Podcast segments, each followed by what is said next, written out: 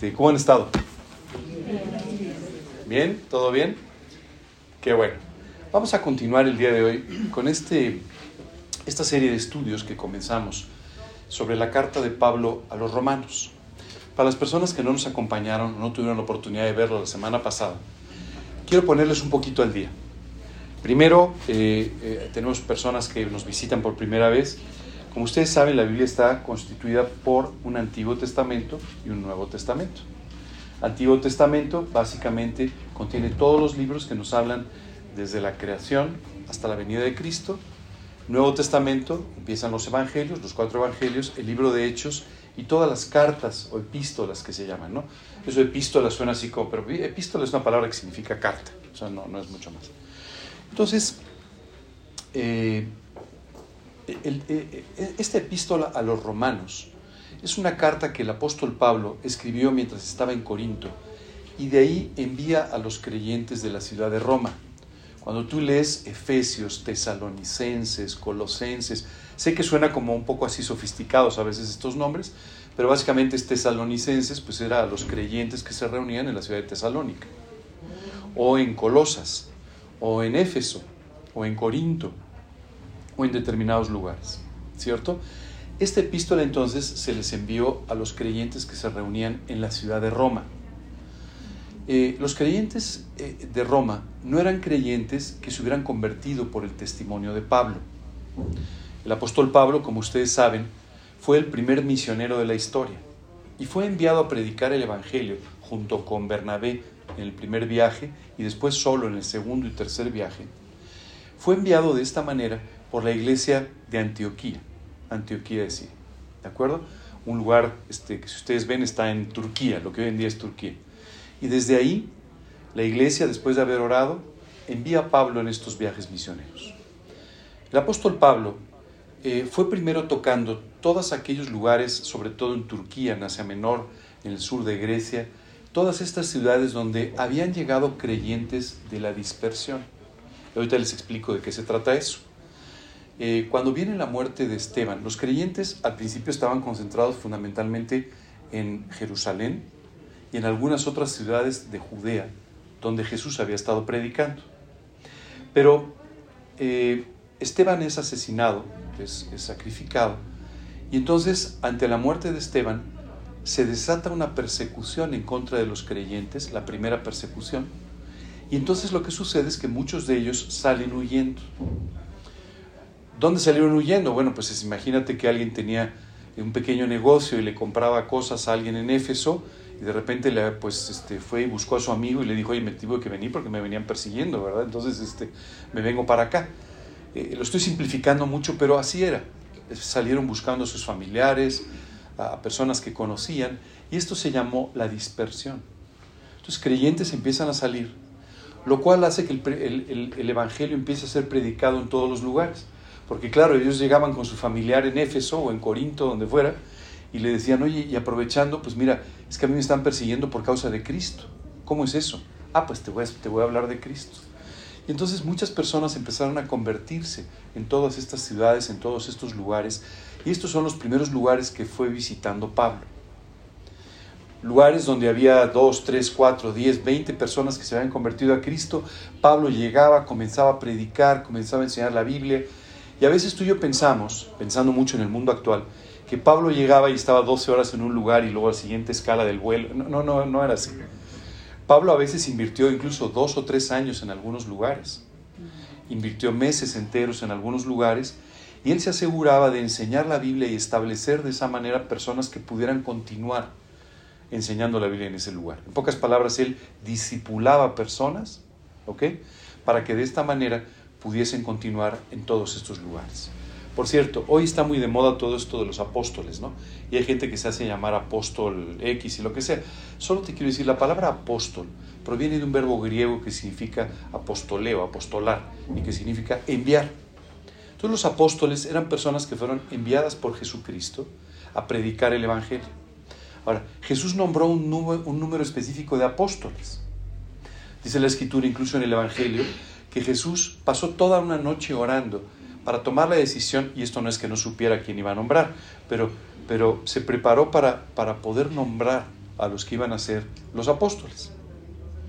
Entre esos dos apóstoles estaba Judas. Judas, como ustedes saben, eh, se quitó la vida y entonces él fue sustituido por otro apóstol. ¿De acuerdo? Pero estás hablando de 12 apóstoles. Y Pablo fue llamado como apóstol de los gentiles. Es decir, de estos, estos 12 apóstoles se concentraron en predicar el Evangelio al pueblo de Israel. Pero Pablo se dedicó a predicar el Evangelio fuera de los límites del pueblo de Israel y a lo que en ese tiempo los judíos llamaban a los gentiles, es decir, a todos los no judíos. Los judíos tenían una separación muy rara del mundo, eran nosotros y los demás, los judíos y los gentiles. Bueno, entonces a Pablo fue enviado a predicar a los gentiles, a pesar de que Pablo era un judío también. ¿De acuerdo? Bueno, cuando Pablo estaba en Corinto, en uno de estos viajes misioneros, escribe esta carta a los creyentes en Roma, a quienes él no conocía y ellos no conocían a Pablo tampoco. ¿De acuerdo? Y Pablo les dice que tiene la intención de ir a visitarlos a Roma, pensando, Pablo pensaba, que dentro de estos viajes misioneros él iba a llegar a Italia, y después desde Italia él se iba a ir a España.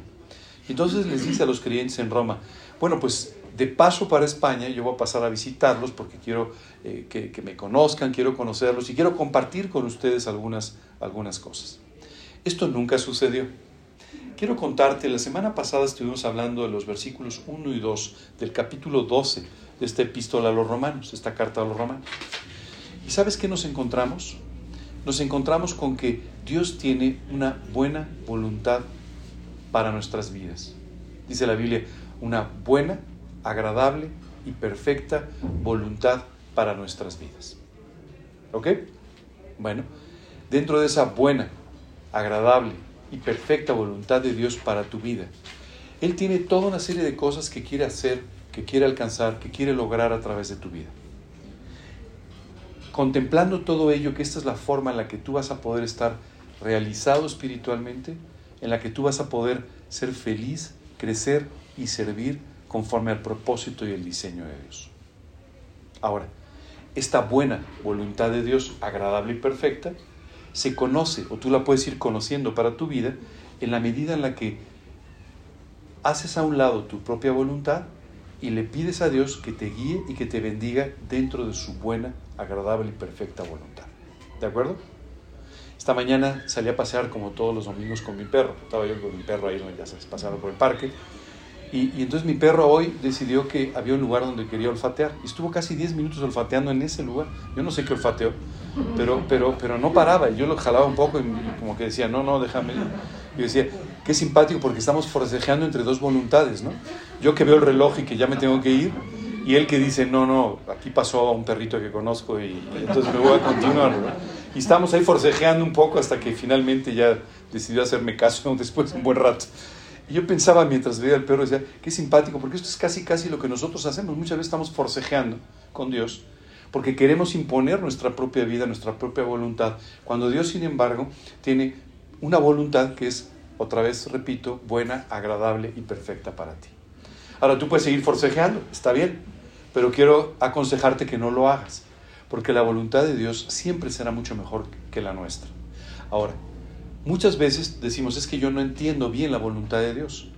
Y esta, estos primeros dos versículos de la epístola a los romanos nos explicaron por qué no la entendemos. Dios dice que tiene que renovar nuestro entendimiento para que podamos entonces comprobar cuál es la buena, agradable y perfecta voluntad de Dios para nuestras vidas. Es decir, mientras tú y yo sigamos pensando como siempre, no entenderemos qué es lo que Dios quiere hacer.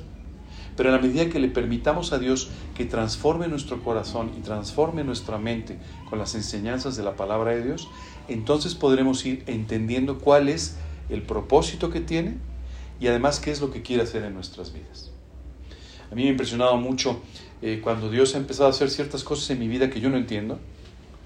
Y después, después de tal vez unos meses o semanas o lo que sea, me doy cuenta de los resultados y digo, ah, ahora sí entiendo lo que Dios quería hacer, ¿cierto?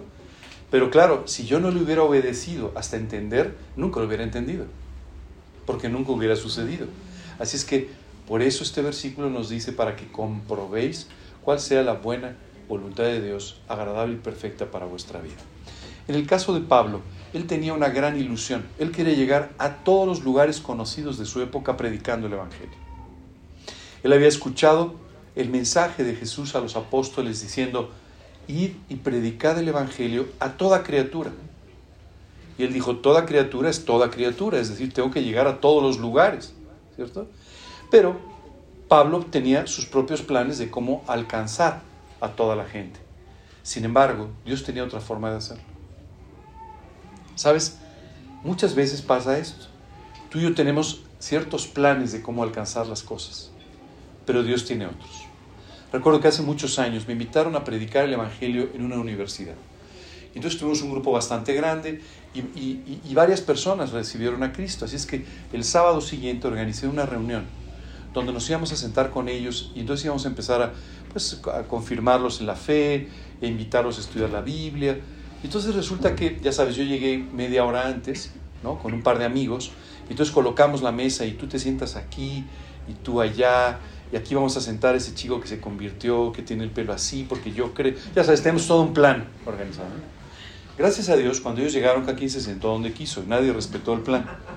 Pero ¿sabes qué fue lo maravilloso? Al final de la noche se habían sentado en el lugar correcto. No en mi lugar correcto, pero sí en el lugar correcto de Dios. Esto es lo que sucede muchas veces.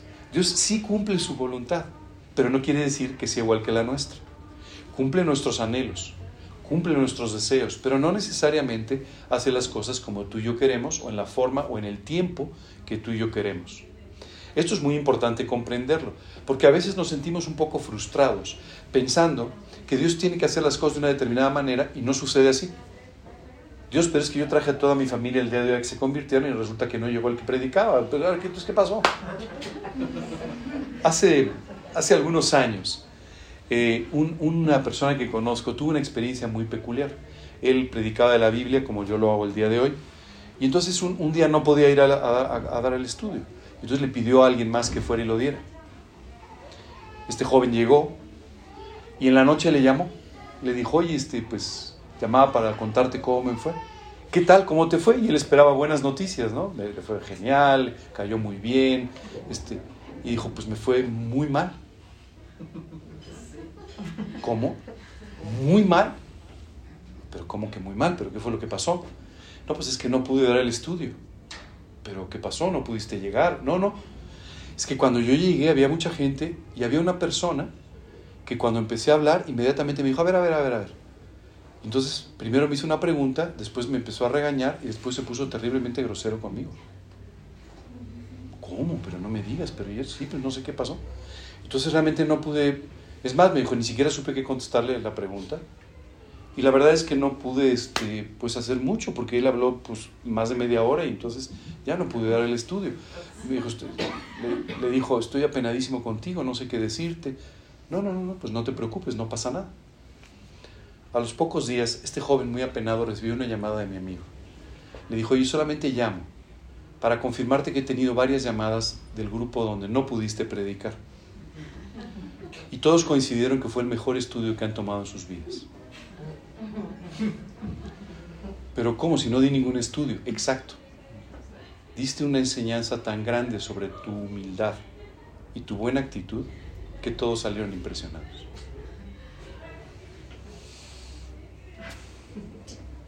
Sabes, no siempre las cosas suceden como tú y yo queremos, pero cuando tú y yo confiamos en que Dios sí tiene esta voluntad perfecta para nosotros, él siempre hará lo que es mejor para nuestras vidas. Lo entendamos en el momento o no. Podamos discernirlo claramente o no tanto. A veces es tiempo después que tú te das cuenta de los resultados del trabajo de Dios.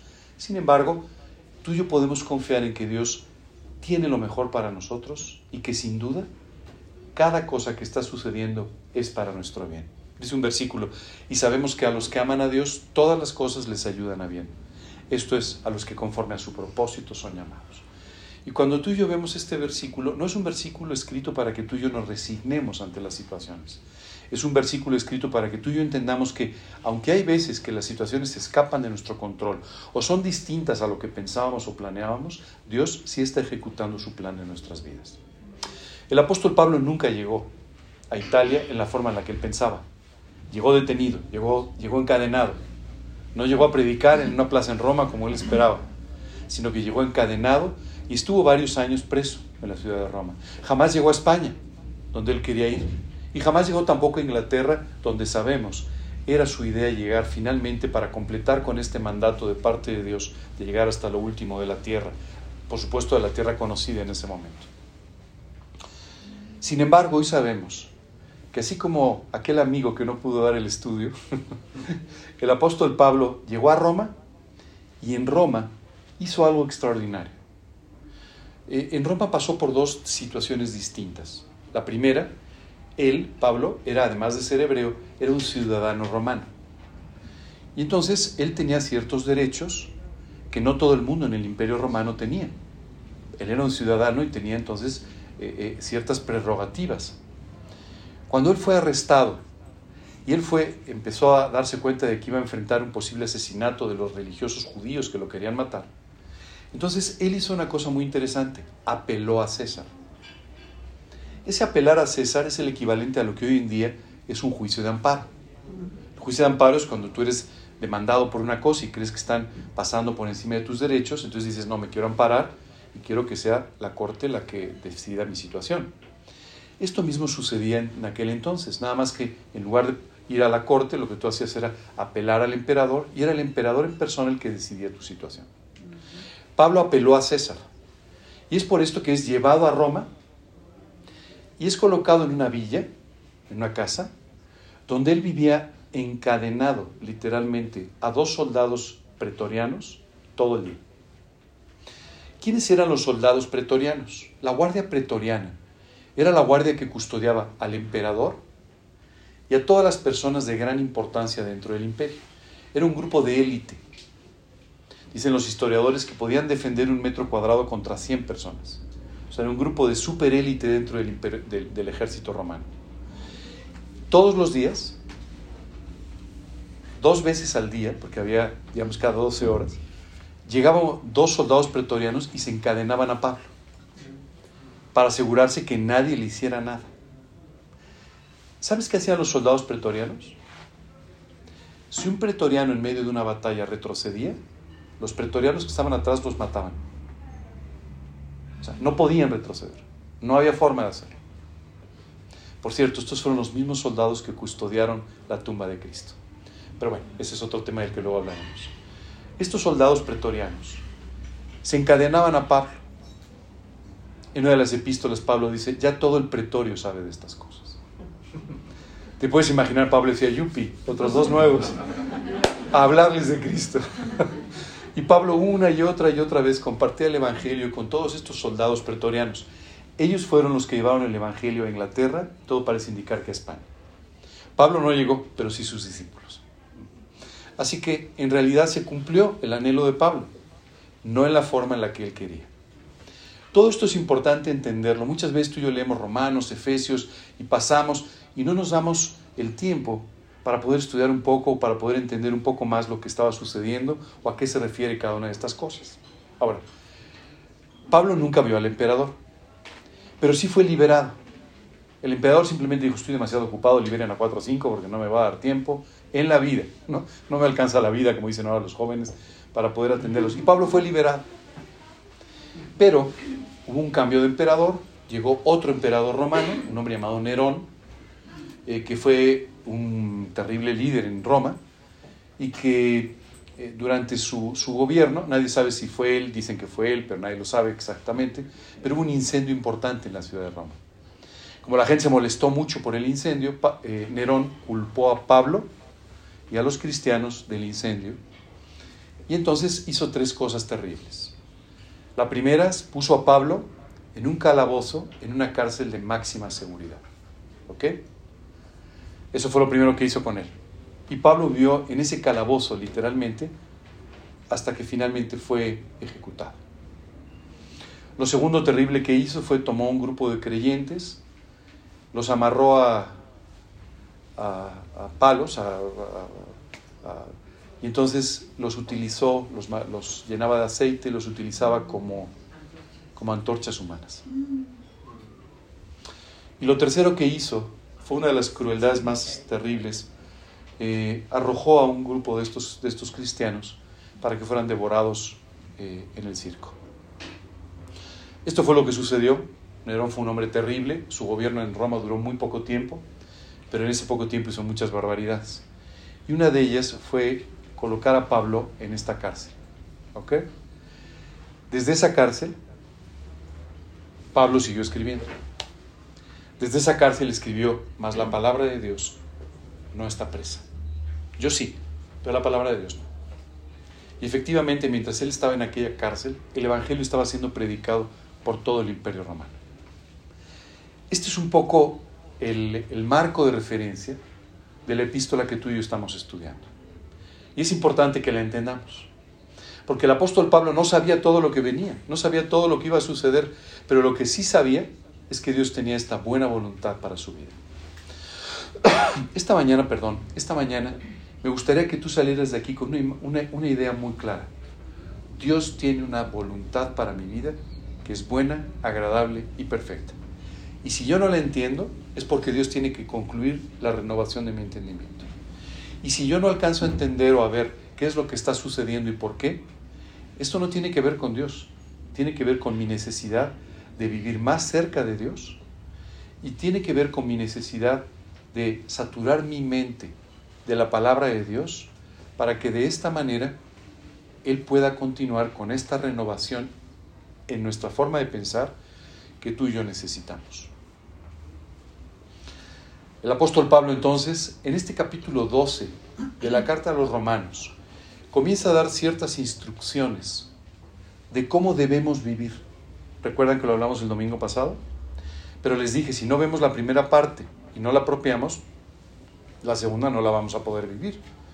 Porque a partir de ahora, Dios a través de Pablo nos va a empezar a enseñar una serie de principios que no son necesariamente fáciles de vivir, pero que pueden ser vividos si tú le entregas tu vida a Cristo y le permites que Él los convierta en una realidad. La semana pasada les decía que Dios es el Dios de los imposibles. Es el Dios que hace posible lo que a ti y a mí nos resulta imposible hacer. Y quisiera confirmarte que Dios puede hacer en ti cualquier cosa, por difícil, compleja o imposible que te parezca. Pero para poder hacer esto, tú tienes que ceder tu voluntad y permitirle a Dios que haga el trabajo extraordinario que quiere hacer en tu vida. Hoy vamos a comenzar eh, a ver los versículos 3, 4 y 5 de esta carta a los romanos. Comienza diciendo, digo pues, por la gracia que me es dada, a cada cual que está entre vosotros, que no tenga más alto concepto de sí que el que debe tener. Bueno, pues aquí ya estamos empezando con un tema complicado. y es cómo nos percibimos a nosotros mismos. Dice aquí el apóstol Pablo, nadie debe tener un concepto distinto de sí mismo que el que debe tener. Quiero decirte que todos nosotros tenemos cierta percepción de nosotros mismos, no si te has dado cuenta. O sea, si yo te pregunto, ¿y cómo eres? Me vas a decir, pues soy bajito, soy alto, soy rubio, soy moreno. Este, generalmente hay una parte objetiva de todo esto, soy bajito, pues soy bajito, soy alto, soy alto, ¿verdad? Pero soy moreno, soy rubio, pues esas son percepciones perfectamente eh, eh, físicas, comprobables. Pero después hay una serie de cosas que tú y yo pensamos de nosotros mismos que son totalmente subjetivas. Hoy como él, no, soy simpaticón, soy buen tipo, este, ya sabes, ¿no? Todos tenemos, si nos describiéramos a nosotros mismos, pues todos tenemos nuestras propias ideas de cómo somos, ¿verdad? Este, no, no soy muy simpático, pero bueno, es que yo soy serio porque soy formal. Siempre tenemos algo, y generalmente en esta parte que es subjetiva, tendemos a vernos mejor de lo que somos. Y permanentemente nos estamos comparando con otros y estamos de esa manera encontrando las formas en las que somos superiores a los demás. Esto no debería ser. No hay ningún motivo por el cual tú y yo compitamos con el que está sentado a nuestro lado. O sea, no tiene sentido. Si Dios tiene una voluntad para ti, pues ¿qué más te da la voluntad del que tiene para el de al lado? O sea, en el fondo, ¿qué más te da? ¿No? Pero todos los seres humanos tenemos un instinto un tanto competitivo y siempre nos estamos comparando. Nos comparamos por el dinero, por el éxito profesional, por atributos físicos, por, por nuestra personalidad, por el número de amigos. A mí me da, me da mucha risa ahora que está de moda esto de las redes sociales. La gente se siente importante porque tiene más likes o tiene más seguidores. Y dices, o sea, si te caes mañana por la calle, ninguno de esos likes va a ir a ayudarte. ¿no? Aunque lo pongas, ¿no? Aunque estés tirado ahí en el piso y que espero que no lo hagas. Pero de cualquier manera no va a pasar nada. ¿Cierto? Es un engaño en el. Pero ¿sabes qué es terrible? Siempre estamos compitiendo de alguna manera por esto. Y hay veces que hasta espiritualmente estamos compitiendo. De repente le decimos a la persona de al lado, ¿cuántos folletos diste ayer? Perdón, ¿cuántos folletos diste ayer? Ah, yo di uno más. Mm. Soy más espiritual. ¿Me entiendes? Siempre estamos con este tipo de situaciones que no nos permiten ser felices. Es importantísimo que tú y yo pensemos de nosotros con cordura. Pablo les decía, por ejemplo, a los Gálatas, la verdad es que ustedes no son personas muy preparadas, que digamos. Y no, la verdad es que los Gálatas tenían, por ejemplo, tenían la fama de ser bastante, este, pues poco preparados, ¿verdad? Pero eso era un problema, no, Pablo les estaba escribiendo porque Dios tenía un plan también para ellos, con preparación o sin preparación o con lo que fuera. Pero tú y yo tenemos que pensar entonces con cordura. Oye, ¿soy yo un maestro de la Biblia? Pues no, la verdad es que no la he leído ni siquiera completa. Bueno, pues entonces tengo que empezar a leerla. Tengo que leerla con más asiduidad, ¿no? Oye, tengo... Entonces el pensar de ti con cordura te lleva a tomar buenas decisiones en tu vida. Porque lo primero que sucede es que al pensar de ti con cordura te das cuenta de qué cosas necesitas. Todos necesitamos crecer en muchas áreas de nuestra vida. Por supuesto, la primera, la más importante, crecer espiritualmente. Pero tú y yo necesitamos crecer en muchísimos ámbitos de nuestra vida. Tú y yo necesitamos crecer profesionalmente. Tú y yo necesitamos crecer como personas, necesitamos crecer familiarmente, necesitamos crecer obviamente en forma espiritual. Tenemos que aprender más, tenemos que madurar, tenemos que crecer espiritualmente. Pero para que tú y yo podamos hacer lo correcto en este sentido, lo primero que tenemos que hacer es tener un buen diagnóstico de nosotros mismos. Por eso Pablo dice, tienes que pensar de ti con cordura. No te veas más alto, no te veas más bajo. No te veas más simpático, no te veas más antipático. No te veas más preparado, no te veas menos. Tienes que verte como eres. ¿Por qué a veces no nos podemos ver como somos? Porque a veces nos ponemos los lentes equivocados. Entonces te pones lentes, ¿no? Con el filtro de tus prejuicios. Te pones lentes con el filtro de tus propias ideas, de tus propios conceptos. Para que tú puedas verte a ti mismo con cordura, lo primero que tienes que hacer es tomar la palabra de Dios, tomar la Biblia y establecer a través de la Biblia cuáles son los parámetros correctos de la vida. Muchas veces, por ejemplo, tú empezamos a compararnos con otras personas, por ejemplo, por nuestro dinero. ¿Sabes? Ese es un parámetro tan absurdo y tan engañoso que lo único que haría sería sacarte por completo del hecho de pensar de ti con cordura. Muchas veces pensamos que el desarrollo en ciertas áreas de nuestra vida nos hace diferentes a los demás, mejores o peores. Y entonces toda esta forma de pensar sin cordura hace que tú y yo suframos en la vida por situaciones por las que no deberíamos nunca sufrir. ¿Sabes qué me impresiona? Después de tantos años de predicar la Biblia y de ver a personas llegar a Cristo, puedo decirte con toda convicción que mucha gente sufre en su vida por no tener una imagen clara de sí mismo. Por pensar que debe ser como el vecino o como el primo, o como el cuñado. Y si estás casado, no te preocupes, tu esposa te puede ayudar, ¿no? Ojalá fueras como mi primo fulano, ya sabes, ¿no? O sea, estas cosas que son bastante humanas y normales.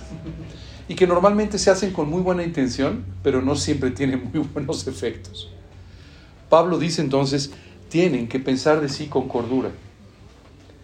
Dice, digo pues por la gracia que me es dada a cada cual que está entre vosotros, que no tenga más alto concepto de sí que el que debe tener, sino que piense de sí con cordura, conforme a la medida de fe que Dios repartió a cada uno. Porque de la manera que en un cuerpo tenemos muchos miembros, pero no todos los miembros tienen la misma función, así nosotros, siendo muchos, somos un cuerpo en Cristo, y todos miembros los unos de los otros. esta enseñanza acaba con las competencias, acaba con las malas interpretaciones de quién es quién, con las envidias y con muchas cosas más. Pablo utiliza para explicarnos esto el cuerpo. Quiero que por un momento te concentres en tu cuerpo. ¿Qué sucedería si tú no tuvieras oídos? ¿Qué sucedería si tú no tuvieras riñones? ¿Qué sucedería si tú no tuvieras, simplemente tu cuerpo no funcionaría de una forma correcta? ¿Es más importante un oído que el riñón? ¿O que el páncreas? ¿O que la uña de tu pie? Si no me crees, date un golpe en el pie, vas a ver lo que duele y cómo todo lo demás se te olvida por completo. Cada parte del cuerpo es importante y tiene una función. Pablo explica esto diciendo, somos todos como el cuerpo de Cristo, como la iglesia, como un grupo de creyentes, cada uno de nosotros tiene una parte específica, tiene una función específica. ¿Es más importante una que otra? No, no es más importante respirar que comer, ¿no? Sea, tú puedes respirar, pero si dejas de comer, pues primero adelgazas y luego pues adelgazas más. Cada función es muy importante y todas están completamente relacionadas. Una parte del cuerpo está relacionada con otra y así sucesivamente estamos completamente integrados y relacionados. Esto nos pasa también como iglesia. Cada uno de nosotros está perfectamente relacionado. Y el apóstol Pablo está explicando todo esto, porque inmediatamente después va a explicar sobre dones o sobre ciertas cualidades especiales que Dios le da a cada persona para que pueda ejercerlas y pueda servir. Déjame adelantarte un poco. Es más, ¿qué es más importante? ¿Predicar? ¿Enseñar de la Biblia? ¿Ayudar a otros? ¿Qué es más importante? Pues todo, ¿cierto? Nosotros tendemos a volver más importante al predicador o al pastor o a otra persona y tendemos a valorar menos otros trabajos que Dios, como creyentes, está poniendo para que nosotros desarrollemos. Aquí el apóstol Pablo simplemente nos enseña diciendo, todos tenemos un ministerio igualmente valioso e igualmente importante. ¿Qué sucede con nosotros como creyentes muchas veces? Bueno, a veces empezamos a valorar demasiado lo que hacemos o a valorar muy poco lo que hacemos. ¿Qué sucede cuando tú y yo valoramos de más lo que hacemos? Primero empezamos a enorgullecernos. Es muy importante que tú y yo entendamos esto porque si recuerdas, este fue el principio que aprendimos en los versículos 1 y 2. Todo, si tú tienes una gran habilidad para predicar, si tú tienes una gran habilidad para enseñar, si tú tienes una gran habilidad para cualquier otra cosa, es Dios quien te la dio. Dones significan regalos. Así que tú y yo hemos recibido ciertos regalos de parte de Dios para poder ser útiles en sus manos para la vida de otros. Y esto es muy importante que lo entendamos. Todos estos regalos, dones, todos estos ministerios, todo este servicio que tú y yo hacemos es para los demás. Es por eso que teníamos que empezar con el versículo 1 y 2 para entender claramente que no somos nosotros los importantes, sino es Dios en nosotros quien puede hacer el, el trabajo maravilloso de hacernos útiles para servir a otras personas. La tendencia humana es concentrarnos en nosotros mismos. Nuestro beneficio, lo que nosotros queremos, nuestros resultados, nuestras ganancias, y a concentrarnos muy poco en los demás. La vida cristiana ha sido diseñada justo al revés.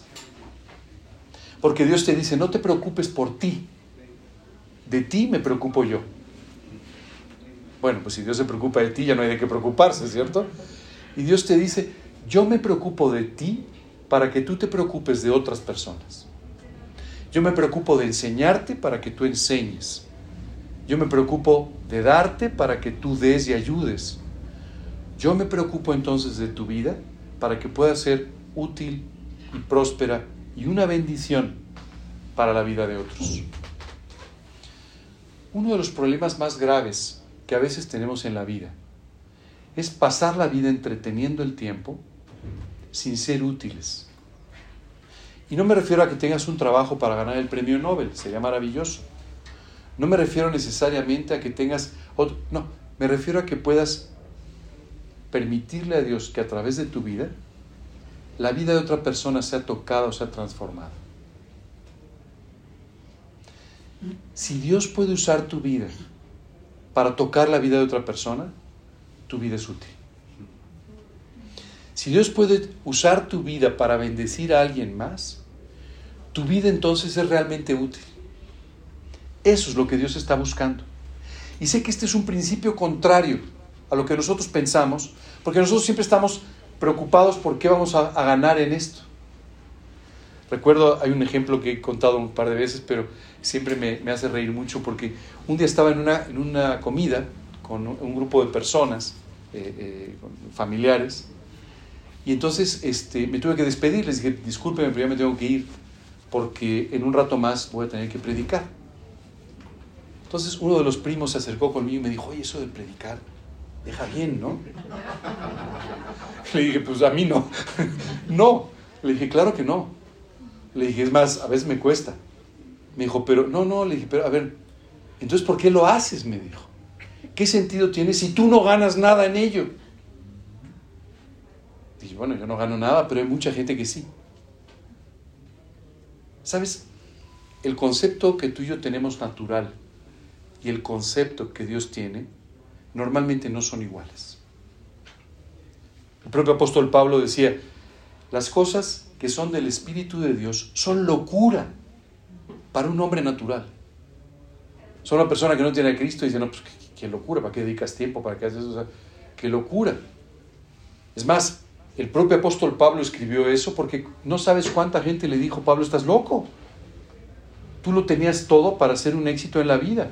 Tenías todas las posibilidades habidas y por haber y dejaste todo para que te persigan, te golpeen, te azoten. No, pues tú ya estás, ah, tú estás loquísimo.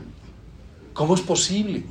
Y Pablo habla de todo esto diciendo, es que para un hombre natural es locura, no puede entenderlo.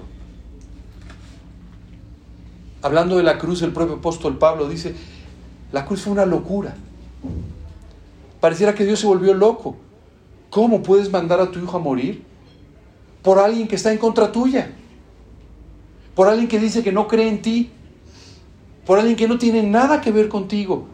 Y sin embargo, por amor, Jesús va hasta la cruz del Calvario y muere pagando por los pecados de aquel que lo ofende y que está en su contra.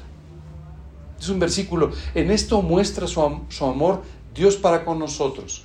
En que siendo aún pecadores, Cristo murió por nosotros. O sea, Cristo no murió por aquellos que le caían bien. No murió por aquellos que le seguían.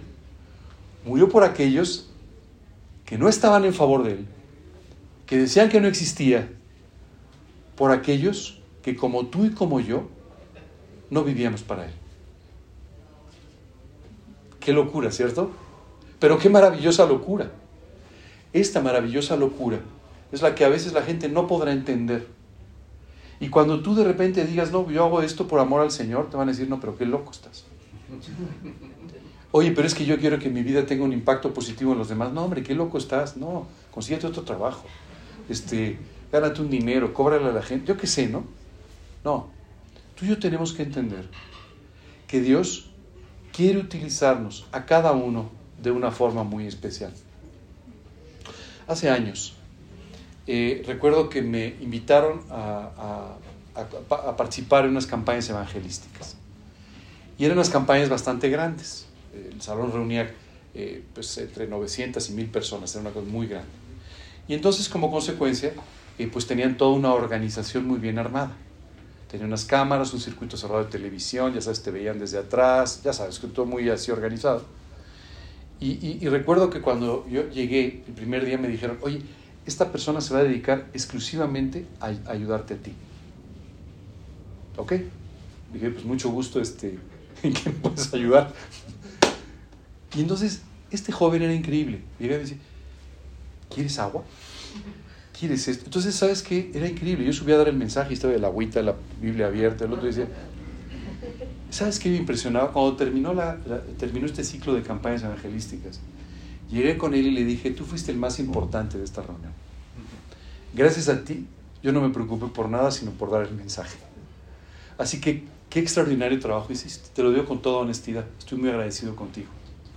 Sabes, muchas veces tú y yo valoramos en poco algunas cosas que sin embargo tienen un gran impacto. Quiero decirte que a raíz de esto conocí un poco más a este joven. Tú no sabes qué corazón. O sea, él oraba porque cada persona en ese lugar pudiera conocer a Cristo. Él se preocupaba porque las sillas estuvieran alineadas. Él estaba preocupado por todo aquello que pudiera llegar a ser un obstáculo para que una persona escuchara de Cristo. No sabes qué corazón. Verdaderamente impresionante. Recuerdo que después de este ciclo de, predicaciones, yo llegué a mi casa y le dije, Señor, hazme como Él. ¿No? Dame un corazón tan sensible como el suyo y hazme una persona como Él. Pero humanamente hablando, nosotros tendemos a dar diferentes importancias a diferentes cosas. Solo quiero decirte que si caes en este engaño, empezarás a menospreciar o a no apreciar la vida de tus hermanos en Cristo. Cada uno de nosotros es tremendamente valioso para Dios.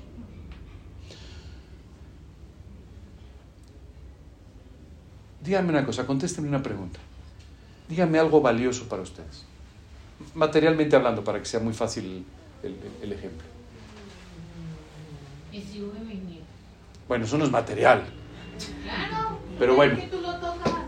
No, no, pero pensando en Oye, para mí es muy importante mis zapatos, qué sé yo, cualquier otra ah. cosa así simplona.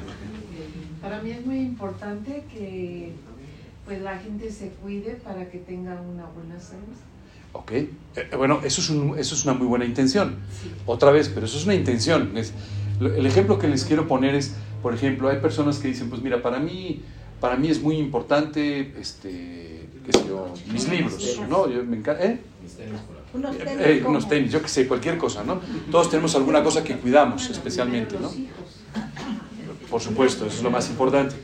Pero la pregunta es, cuando llegas a tu casa, ¿qué haces? ¿Limpias los zapatos? Entonces son importantes. Bueno, es una cosa muy tonta. Bueno, el teléfono. Alguien fue honesto. ¿Quién, fue quien dijo el teléfono? Fuiste muy honesta, porque todo el mundo vive pegado al teléfono. Solo quiero decirte algo. O sea, e, eso, eso, eso que tú le das cierto valor o algo importante, eh, o, lo consideras algo importante, es algo en lo que tú concentras tu atención. ¿Cierto? A lo mejor no es tan importante, pero tú concentras tu atención en ello y a ti te parece particularmente importante. Bueno, quiero decirte que muchos de nosotros, por ejemplo, ya no podríamos vivir casi sin un teléfono. Sí podríamos, pero nos parecería difícil vivir sin un teléfono, ¿verdad? porque ahí tienes tus datos y tus contactos y la gente que llamas y esto y lo otro, lo que sea. Bueno, ¿sabes cuánto, qué valor tiene ese teléfono? En el fondo no tiene ningún valor. Es el valor que tú y yo le damos. Quiero decirte que eh, como creyentes, tú y yo tenemos que aprender a valorar correctamente las cosas. Y aquí es donde el apóstol Pablo continúa hablando. Y dice,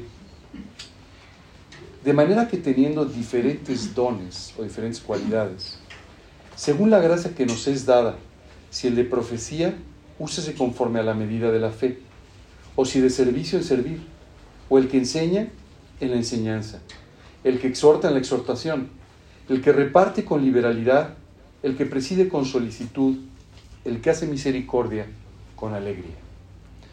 El apóstol Pablo aquí nos está hablando de ciertas cosas o ciertas funciones que nosotros podemos cumplir. Y cuando escribe a los Efesios, en el capítulo 3, les habla específicamente de algunas de estas cosas.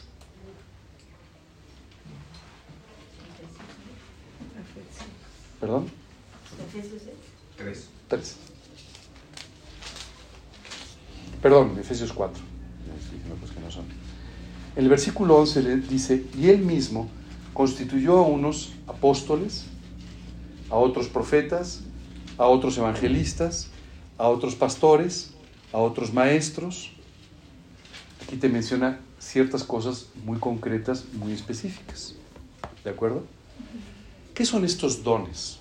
Es importante entenderlo porque hoy en día se habla de una forma un tanto distorsionada de todo esto, ¿no? Los dones son ciertos regalos, ciertas cualidades específicas que Dios le da a cada una de las personas. Al oído le dio la capacidad de oír, eso es un don, ¿cierto? Al páncreas le dio la, capacidad para, para hacer prácticamente el laboratorio del cuerpo. Entonces, bueno, pues esa es su función, ¿cierto? De la misma manera, espiritualmente hablando, a cada uno de nosotros se nos han dado ciertas cualidades o habilidades específicas para que tú y yo podamos servir y ayudar a otros.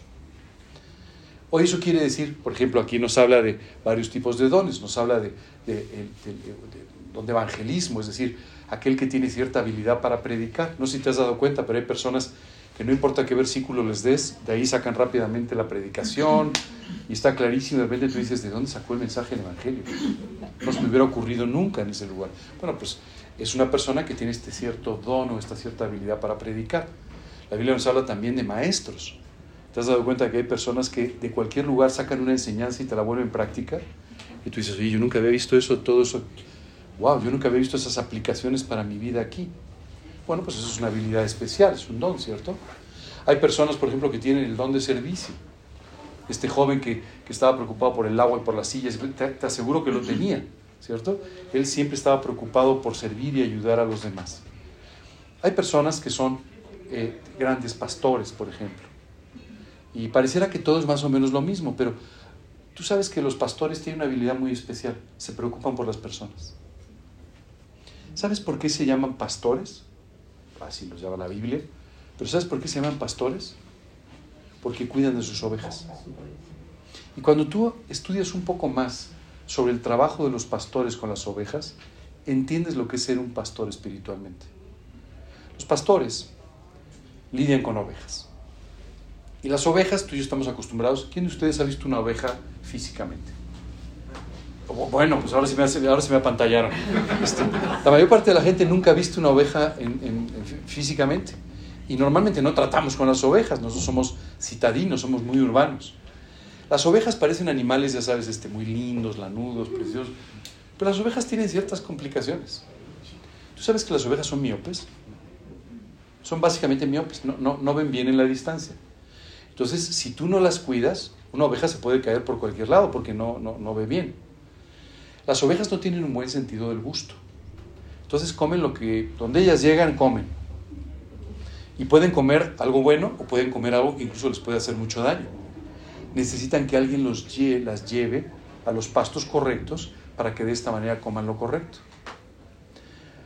Las ovejas tienen otra característica. Tú sabes que si se caen y se quedan patas arriba, ¿sabes que no se pueden levantar? Es increíble, pero es un animal que es muy torpe en ese sentido. A mí siempre me ha llamado la atención porque la Biblia nos compara a los creyentes con ovejas. Y siempre decimos, ay, somos lindos, lanudos. No, somos torpes para movernos, este, no tenemos un buen sentido del gusto, nos comemos lo que sea, no vemos muy bien, no tenemos una gran visión. Es más, las ovejas tienen una característica especial. Sabes que son muy agresivas. Son muy miedosas, pero son muy agresivas. Son muy miedosas en la noche cuando escuchan un aullido, lo que sea, rápidamente se inquietan, pero también son muy agresivas. Ah, sí, muerden a las otras ovejas y muerden mucho al pastor. Ah, sí. Tú sabes que los pastores siempre andan con una vara, ¿sí has visto? ¿Sabes para qué? Para pegarle a la oveja. Y no es para pegarle así, no, no. Cuando le pegan a la oveja, la oveja, claro, le lastima el golpe y entonces el pastor la cuida. Y entonces la oveja empieza a desarrollar cierto cariño por el pastor. Es increíble, pero nos comparan con ovejas. y nos comparan con ovejas porque así somos. A veces mordemos la mano que nos da de comer. A veces nos comportamos como no debemos con la gente que nos hace el bien. A veces este, no tenemos una gran visión ni espiritual ni de ninguna manera.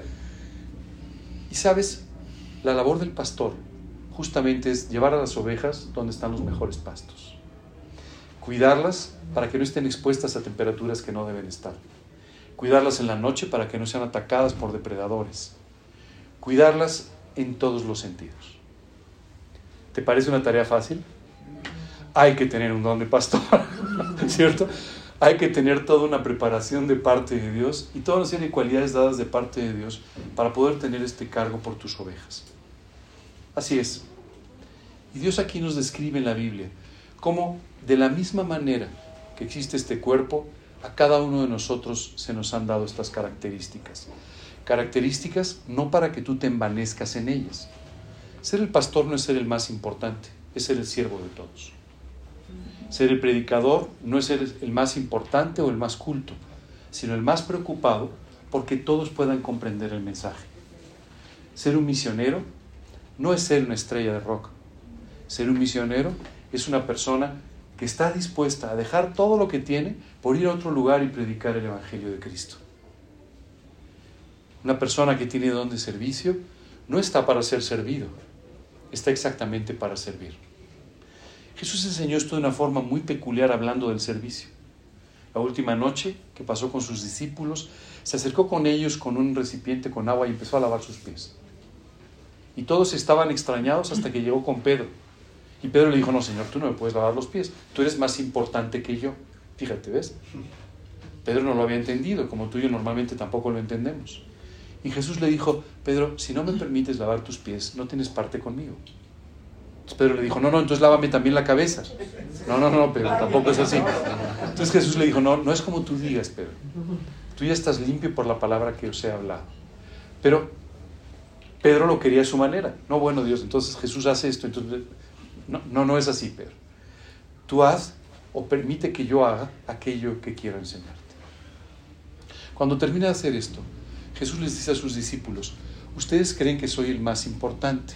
Y efectivamente lo soy, pero hoy he querido enseñarles que yo estaba lavando sus pies simplemente porque si alguien quiere sentirse importante, tiene que hacerse como el menos importante de todos. Si tú quieres servir a Dios, tienes que entender que el servir es para siervos. ¿Ok? No para reyes, no para líderes, para siervos. Si Dios te pone a servir moviendo sillas, predicando, enseñando a otras personas, compartiendo el Evangelio o haciendo cualquier otra cosa, es igualmente valioso e importante. Y tú tienes que aprender a no menospreciar y tampoco a sobreapreciar aquellas cosas, sino a entender que para Dios tú eres tan importante que te ha dado una función. Eres tan importante que quiere usar tu vida para bendecir a otros. Eres tan importante que Dios te ha constituido como un embajador en nombre de Cristo para que tú puedas compartir con otros el Evangelio de Jesús y puedas hablarles de su necesidad. ¿No te parece maravilloso? Pero Dios tenía que enseñar a través de Pablo que como iglesia nosotros tenemos que aprender entonces a desarrollar aquellas habilidades y cualidades que Dios nos ha dado para servirle, pero por otro lado, a nunca tener un concepto de nosotros más alto ni más bajo de la realidad. Una pregunta que casi siempre me hacen es, ¿y cómo sé qué dones tengo? Bueno, la mejor forma de saberlo es experimentándolos todos. Es decir, yo te invito a que empieces a hablar de Cristo. Te invito a que empieces a enseñar lo que estás aprendiendo. Te invito a que de la misma manera ayudes a los demás y sirvas en todo lo que puedas. Y haciendo todas estas cosas, Dios te irá mostrando que en algunas de ellas te quiero usar en forma más abundante. Entonces irás entendiendo, ¿recuerdan? ¿Cuál es la buena voluntad de Dios? agradable y perfecta para tu vida. Y dirás, Dios, me siento como pez en el agua haciendo esto. Exactamente. Así Dios te creó espiritualmente, para que tú puedas entonces disfrutar haciendo aquello en lo que Dios quiere usarte. Qué interesante enseñanza, ¿verdad? Porque esto implica que tú y yo tenemos que renunciar a muchas de nuestras ideas, a muchos de nuestros conceptos, que en el fondo, a la luz de esta enseñanza del Evangelio, no significan absolutamente nada. Absolutamente nada. El propio apóstol Pablo se describe en una de las cartas diciendo, bueno, humanamente hablando, yo era hebreo de hebreos en cuanto a la ley fariseo, era este, bueno, tenía toda una serie de atributos y de cualidades sociales, intelectuales, religiosas, pero cuantas cosas eran para mí ganancia las he estimado como pérdida por el conocimiento del amor de Dios. Y a Pablo no le importó pasar noches de frío, golpizas, azotes. Él estaba feliz viviendo en la voluntad que Dios tenía para su vida y siendo útil a otros. Han pasado dos mil años desde, desde la escritura de esta carta, casi dos mil años. ¿Sabes qué es increíble? Sigue siendo útil. Y a veces me imagino cómo la vida de Pablo hoy sigue siendo útil en las manos de Dios para tu vida y para la mía cómo la vida de Juan o de Pedro o de cualquiera de los discípulos sigue siendo útil en las manos de Dios y sigue teniendo un impacto positivo en tu vida y en la mía. La vida de Moisés, la vida de Abraham, siguen teniendo un impacto positivo en nuestras vidas. Esto es auténticamente un legado que Dios quiere construir en tu vida. Lo menos que yo quisiera para cualquiera de ustedes es que simplemente entretengan la vida. Lo más que yo quisiera es que su vida sea útil y plena en las manos de Dios, para que puedan vivir en su voluntad y para que algún día, cuando tú y yo demos un paso a la eternidad, Dios pueda hablando de nosotros decir, bien, buen siervo y fiel, en lo poco fuiste fiel, en lo mucho te pondré, entra en el gozo de tu Señor. ¿No te parece maravilloso? Bueno, pues solo depende de una decisión tuya la decisión de entregarle por completo tu vida a Dios, hacer a un lado todas estas ideas equivocadas y apropiar todos estos principios que Dios tiene en la Escritura para vivir de esta manera. Y si Dios te puede usar predicando, gracias a Dios. Y si te puede usar enseñando, gracias a Dios. Y si te puede usar como pastor, como misionero, poniendo las sillas o haciendo cualquier cosa, Gracias a Dios por tu vida. Porque eso es exactamente lo que Dios quería hacer. Nos vamos a quedar hasta aquí el día de hoy. La enseñanza no es muy larga, no fueron muchos versículos, pero espero que la puedan poner en práctica durante esta semana.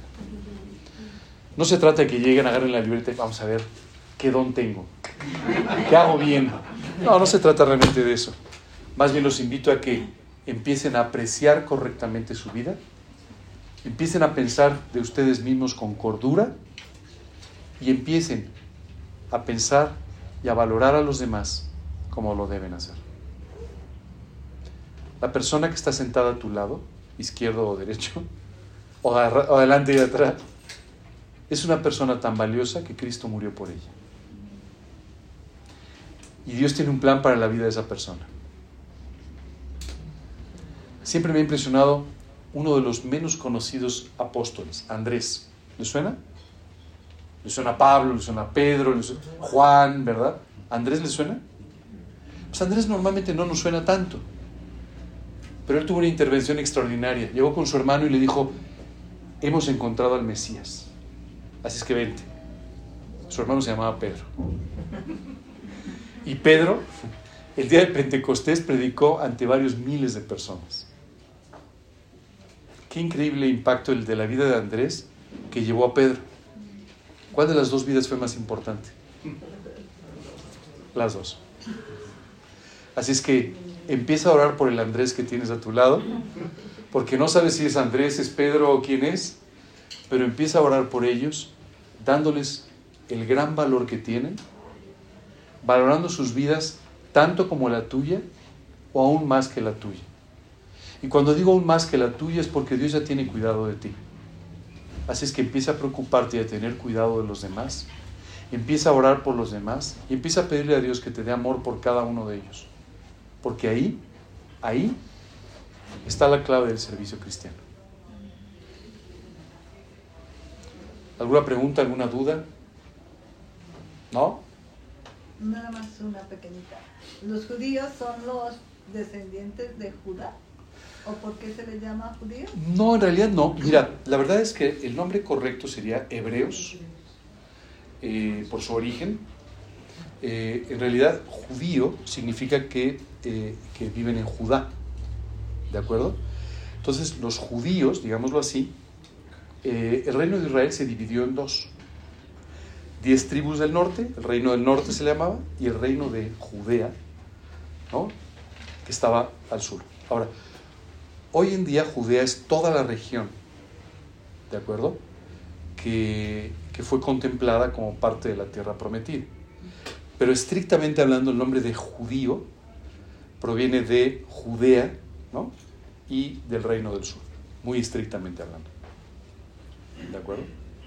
Entonces, este, por eso tú escuchas a Pablo más bien hablando de hebreo de hebreos, no judío de judíos. ¿De acuerdo? Por cierto, judío no es un término despectivo. Es que el otro día una persona escuchó judío y dijo, no digas, no, judío es un, o sea, es, es eh, describe a una persona que, que, que, viene de Judea, ¿de acuerdo? De esa región. ¿De acuerdo? Nada más. Uh -huh. ¿No es por raza? Eh... Pues en principio no debería ser, porque más bien se refiere a la región. Lo que pasa es que en esa región fundamentalmente viven judíos. Entonces la raza de ellos es hebreo. Son hebreos. O sea, es, estrictamente hablando, eso es lo correcto.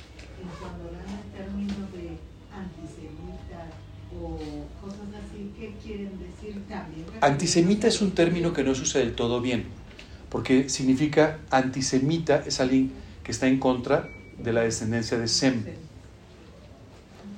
Noé tuvo tres hijos, Sem, Cam y Jafet.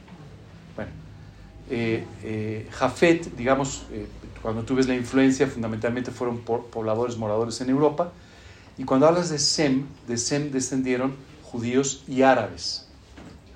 Entonces el término antisemita no es del todo correcto, porque generalmente se dice antisemita cuando alguien está en contra de, del pueblo de Israel, de los judíos, ¿cierto?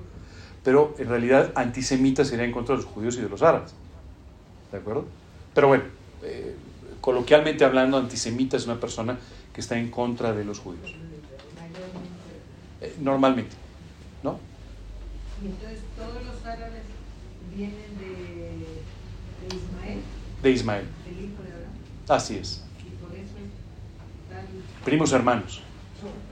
ellos se creen que son los verdaderos por ser hijos del primogénito y, y obviamente los israelitas sí vienen de la promesa. Es correcto, es correcto, es correcto. Pero bueno, hay, hay ciertas expresiones que usan mucho en los medios y todo y que no necesariamente son correctas. Esto antisemita, por ejemplo, no es del todo correcto, pero bueno, todos entendemos de qué se trata. Eh, es como, el término más correcto es cuando dicen eh, antisionistas. Ah, Eh, No, pero y déjame te explico por qué. El pueblo de Israel se dispersó en el año 70 después de Cristo. O sea, alguien no, está de acuerdo. Este, en en el año 70 después de Cristo, el emperador Tito de Roma encabeza una- un ejército que llega a aplacar una rebelión en Israel y destruye la muralla, eh, se destruye el templo y dispersan hasta cierto punto al pueblo de Israel. ¿De acuerdo? Eso sucede en el 70 después de Cristo. ¿Ok? En ese sentido, la nación de no Israel... les quitan la tierra, no los. Sí, sí, claro. Bueno, ya estaban invadidos, de hecho, por el Imperio Romano. Lo que sí sucede en el año 70 es que desaparece la identidad nacional del pueblo de Israel. Son dispersados, ¿cierto? Algunos se quedan ahí a vivir, otros son dispersados, etc. Lo que sucede en 1896 es que un grupo de judíos en Suiza ajá, toma la decisión de hacer una constitución pensando en que volverían a ser una nación.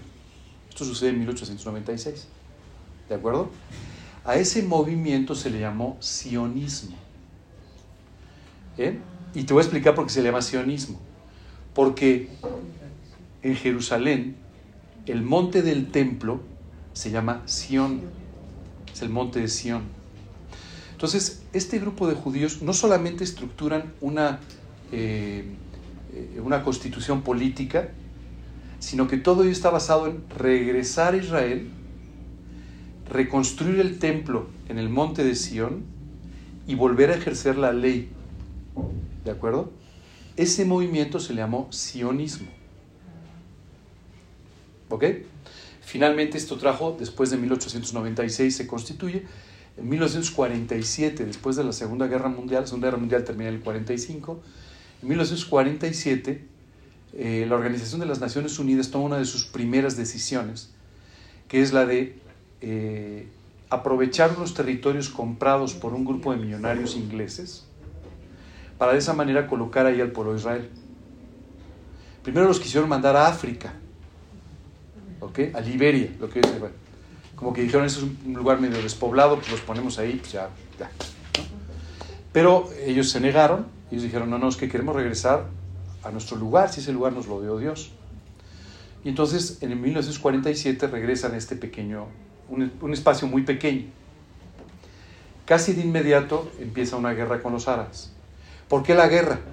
Porque cuando ellos, ellos llegaron, ellos representaban este movimiento del sionismo. Entonces los árabes dijeron, no, estos no vienen a ocupar este territorio, vienen a quedarse con toda Judea y vienen a reconstruir el templo. Y entonces comienza esta primera guerra, que después, pues, después ya sabes, la guerra de los seis días y luego el Yom Kippur y todas las guerras que te imagines. Han acumulado más guerras que... Pero bueno. Pero fundamentalmente, este grupo de, de judíos en Israel llegan ya y toman este espacio de la tierra. ¿De acuerdo? Después empiezan a expandirse paulatinamente ¿ok? Hasta tomar Jerusalén.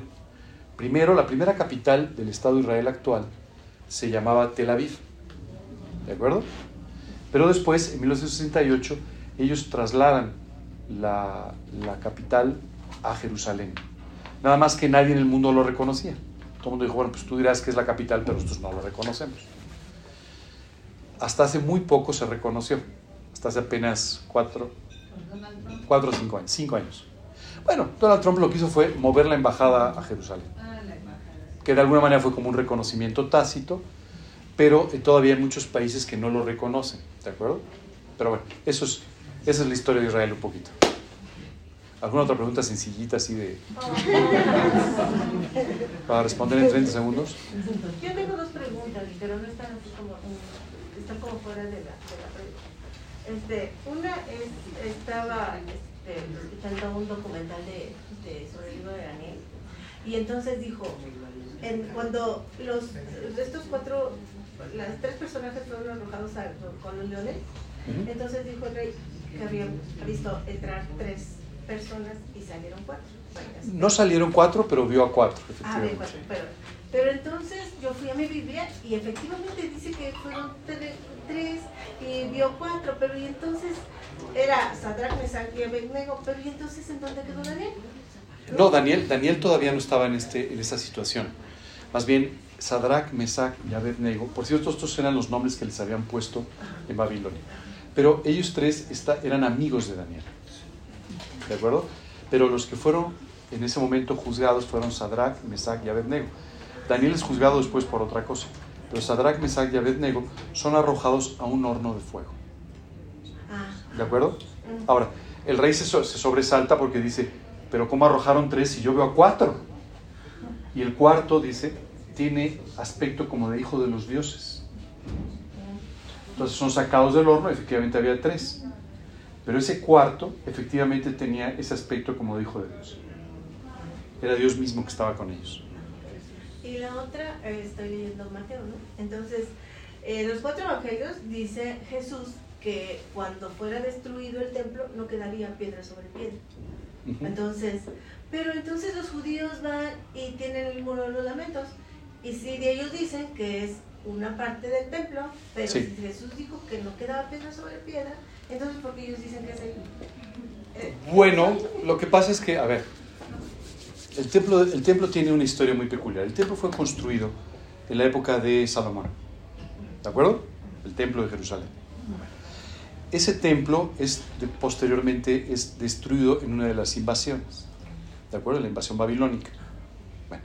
y después es reconstruido en la época de Nehemías, de Esdras más bien, pero bueno, de Esdras y posteriormente con Nehemías se reconstruye la muralla. Pero eh, eh, eh, es reconstruido en la época de Esdras, ¿de acuerdo? Ahora, el templo se reconstruye, pero algunos aspectos del templo ya no son iguales. Por ejemplo, tenemos escudos de oro alrededor y esos escudos son sustituidos por unos de bronce. pero efectivamente estaba en el mismo lugar, es decir, solo se reconstruyó. Ahora, ese templo fue destruido después otra vez, ¿de acuerdo? En la época de lo que se llaman los macabeos. Entonces es nuevamente reconstruido en la época en la que vive Jesús. ¿Te acuerdas que en el Evangelio dice que los discípulos fueron a enseñarle el templo? ¿No? Este, ellos estaban muy impresionados porque ese templo, ese templo se llama el templo de Herodes. Porque Herodes, un gobernante romano, quiso congraciarse con el pueblo y entonces lo que hizo fue reconstruirles el templo. Todo está ahí muy bien. Bueno, pero luego llega el año 70 después de Cristo. En vista de que no podían este, tener una buena relación con los judíos, el emperador Tito decide destruir todo. Destruye la muralla, el muro de la ciudad, y destruyen el templo. Ahora, ¿qué queda del templo? Queda lo que se llama el muro de los lamentos, que es un espacio relativamente pequeño dentro de ese muro, del templo que ya fue reconstruido y reconstruido y vuelto a tirar y reconstruido, etcétera, etcétera. ¿De acuerdo? Cuando Jesús dijo, no quedará piedra sobre piedra, se refirió a la primera destrucción del templo en la época del emperador Tito y no quedó nada. O sea, tuvo, el templo fue destruido dos veces. El templo fue, fue destruido, a ver, una, dos, tres veces. ¿Tres veces? Sí. ¿Pero no se va a reconstruir el tercer templo? Eh, no el tercer, se va a reconstruir ese templo. El templo, el templo que se va a reconstruir es el templo de Ah, Salomón. Ya, ya, ya, ya, ya, ya. ¿De acuerdo? Sí. ¿Sí? Ah. Oh, interesante. Puras preguntas sencillitas. ¿Ok? No, no, sí. Ese templo se va a ser reconstruido. Ahora hay un problema para reconstruir ese templo. Ah, El templo se tiene que volver a construir en el monte de Sión. ah, Pero en el monte de Sión hay una mezquita, ah, la mezquita de Omar. la mezquita de la roca. ¿Cierto? Entonces, pues te puedes imaginar, pues para los árabes esto es un problema, porque pues, hay que tirar la mezquita y no, y lo que sea. De hecho, ¿se acuerdan de un gobernante, Ariel Sharon, un gobernante de Israel? Pues él un día subió al, al monte del templo y se le ocurrió públicamente decir, el año que entra estaremos aquí celebrando la Pascua. Diez minutos después estalló una guerra, la intifada que se llamó. Se armó la grande, porque los árabes dijeron que, que, que, que- nos van a correr, que claro, pero por supuesto que no, ¿verdad? Entonces se armó la grande, en pocas palabras. Pero bueno, Ariel Sharon ya murió, no reconstruyó nada ni nada, pero bueno. Algún día ese templo será reconstruido, sin tocar la mezquita. Entonces ese templo que se va a reconstruir en realidad es el tercero. El sí. tercero que se, que se derribó. Exactamente, Ah. exactamente. Sí, sí, sí, sí, sí.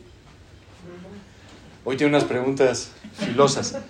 Perdón si a alguien se le hace tarde, este, pero dime. Yo tengo una pregunta de esa que siempre me sale. Este, ¿En qué momento de esas tres reconstrucciones cuando ah, Dios abandonó el templo? Esa es una extra- extraordinaria pregunta. Dios en sí nunca abandonó el templo. Lo que sucede es que cuando el templo es destruido, el templo estaba cumpliendo funciones solamente eh, religiosas, pero Dios ya no continuaba teniendo a Israel como su instrumento para predicar el Evangelio. Cuando formalmente deja de el templo fungir como el templo o el lugar donde la gente iba en el momento en el que se rasga el velo. Cuando Jesús muere en la cruz, una de las cosas que suceden al morir en la cruz es que el velo del templo se rasga a la mitad. Ese velo separaba el lugar santo del lugar santísimo. ¿De acuerdo? ¿Por qué se rasga el velo? Porque ya no habría nunca más un lugar santo y un lugar santísimo. Jesús fue nuestra propiciación y nos dio acceso al lugar santísimo o al trono de Dios a cualquiera de nosotros. ¿De acuerdo? Entonces, en ese momento, los creyentes ya no necesitaban ir al templo. Ya no era necesario, ya tenían acceso directo a Dios. Entonces, no es tanto que abandonara el templo, sino el templo perdió su función. ¿Por qué el tercer templo será reconstruido? Porque nosotros ya no estaremos aquí. La Biblia habla de un, de un evento, ¿no? El arrebatamiento, en el cual dice que Jesús regresa por su iglesia. Y en ese momento el pacto con el pueblo de Israel es confirmado. ¿De acuerdo? Entonces el templo vuelve a tener una función. Entonces, cuando el nacimiento de Jesucristo, ah, Dios no estaba en el templo, no, no, no es que estuvo O sea, dos veces. no es que Dios estuviera en el templo, sino más bien Dios utilizaba el lugar santísimo del templo para relacionarse con el sumo sacerdote de Israel. Sí. ¿De acuerdo? Ahora, una vez que el velo se rompe, se rasga, termina este tratamiento. Hasta el día de hoy. ¿no? Hasta el día de hoy. Y hasta el día en que se vuelva a reconstruir y vuelvan a pasar otras cosas. Pero bueno, ese es todo un estudio nuevo. Ese sí ya no nos seguimos hoy. Muy bien. Este, pues vamos a terminar con una oración. ¿Les parece bien? Señor, queremos darte hoy muchas gracias por este día. Y gracias, Señor, por enseñarnos que finalmente todo depende de ti. Y todo el servicio, ministerio, todos los éxitos, todo lo que pueda haber en nuestra vida, al final solamente son cosas que tú haces y por las que tú eres el único que merece la gloria. Gracias Dios por hacer estas cosas en nuestras vidas. Gracias por permitirnos predicar tu evangelio. Gracias Señor por permitirnos también entender cuánto valor tiene cada uno de nosotros delante de ti. Y hoy queremos pedirte de una forma especial que tú nos lleves a valorar a nuestros hermanos, a amar a nuestros hermanos, a apreciar a nuestros hermanos profundamente, Señor. Y de esta manera tú puedas cumplir con el ministerio que tienes para todos nosotros. Como un solo cuerpo, funcionando bien, Señor, y de esta manera trayendo gloria a tu nombre. Queremos pedirte que tú nos lleves a entregar nuestra vida y a permitir que tú puedas, a través de la renovación de nuestro entendimiento, como dices en tu palabra, hacernos entender cuál sea la buena voluntad de Dios, agradable y perfecta para nuestra vida. Gracias, Señor, por la vida de cada una de las personas que aquí están. Bendice sus vidas en esta semana, Dios, y permite, Padre, que puedan ver tu mano poderosa en cada cosa que hagan en ella. Por Cristo Jesús y para su gloria. Amén. Muy bien.